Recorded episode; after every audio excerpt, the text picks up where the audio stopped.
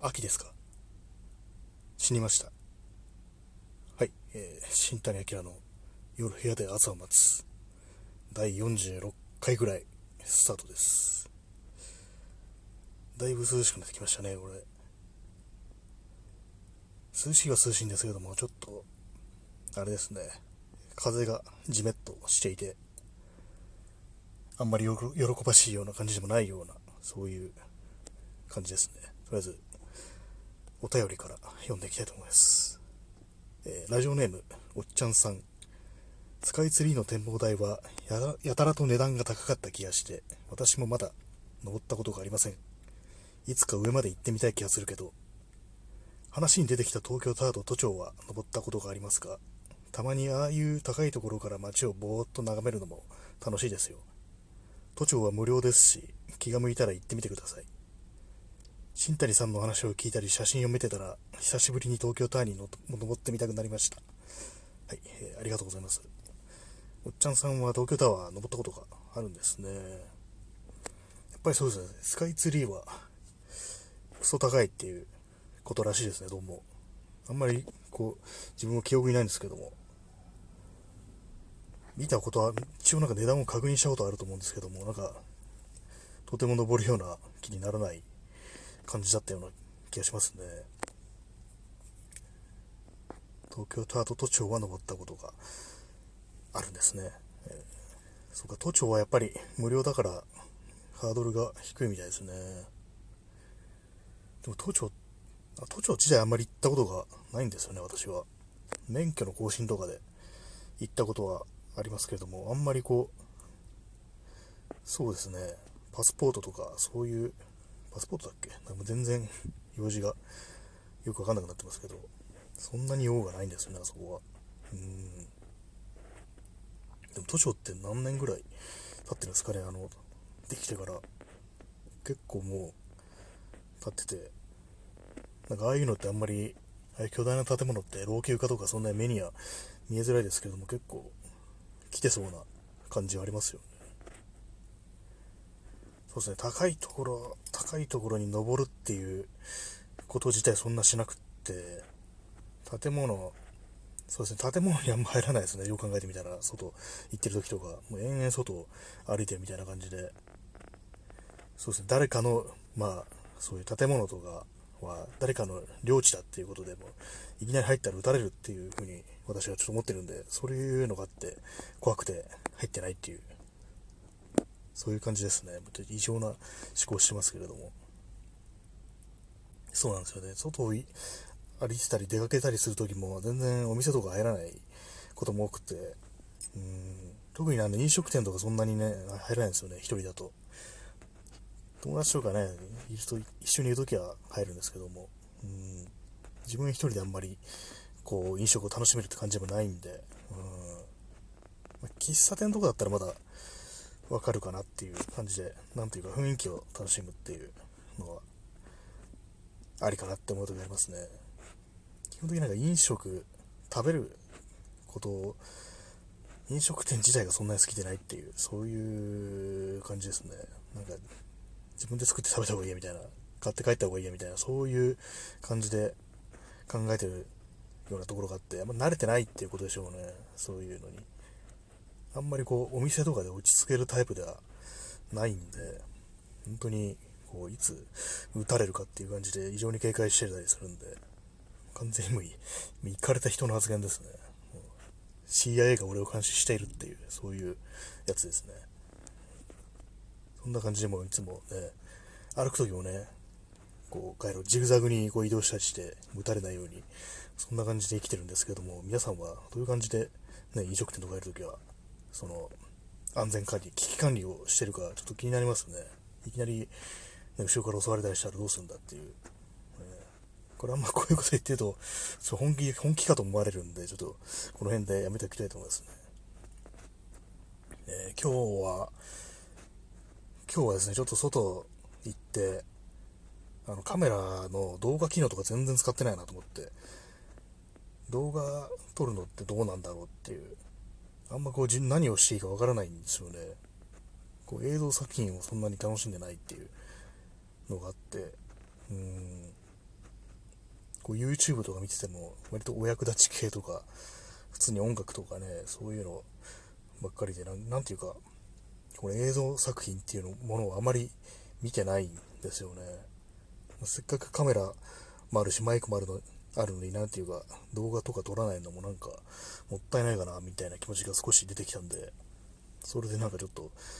ちらっと出てきたんですけど、あんまりこう、何をどうしていいのかわからないですよね。うん。やっぱりこういうのがなんか、いざ手をつけてみるまで、こう自分の頭の中に回回路が出来上がらないというか、こうニューロンが繋がらないみたいな神経が、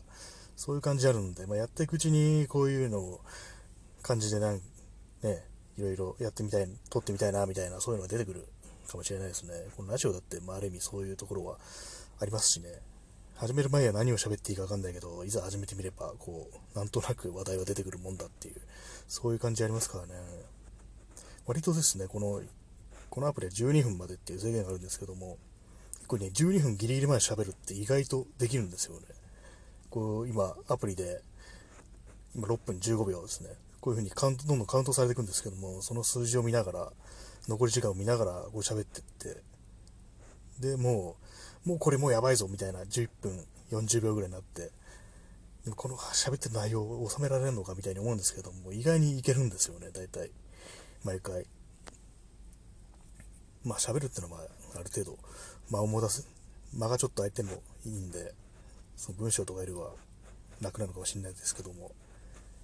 まあ、これはど素人の放送なんで、放送事故とかそういうものをね、あんま気にしなくていいっていう、まあ、生放送じゃないしっていうのがあるんですけども、まあ、生放送だったら結構気になるのかもしれないですね。このレディオトーク、これラジオトークなのかな？どっちかわかんないですよね。まあ、このアプリは、あれなんですよね、最近、ライブ放送の機能ができできて、ついて、それでまあ生放送もできるんですけども、まあ生放送ってなんか怖いですね、本当後からどうしようもないっていう、本当失言とか出たらね、ちょっとあれだなみたいな感じがあるんで、こういうの、ね、しょっちゅう生配信とかやってる人は、本当すごい心臓してるなっていうふうに思いますね。結構ね、この録音してて、センシティブな話題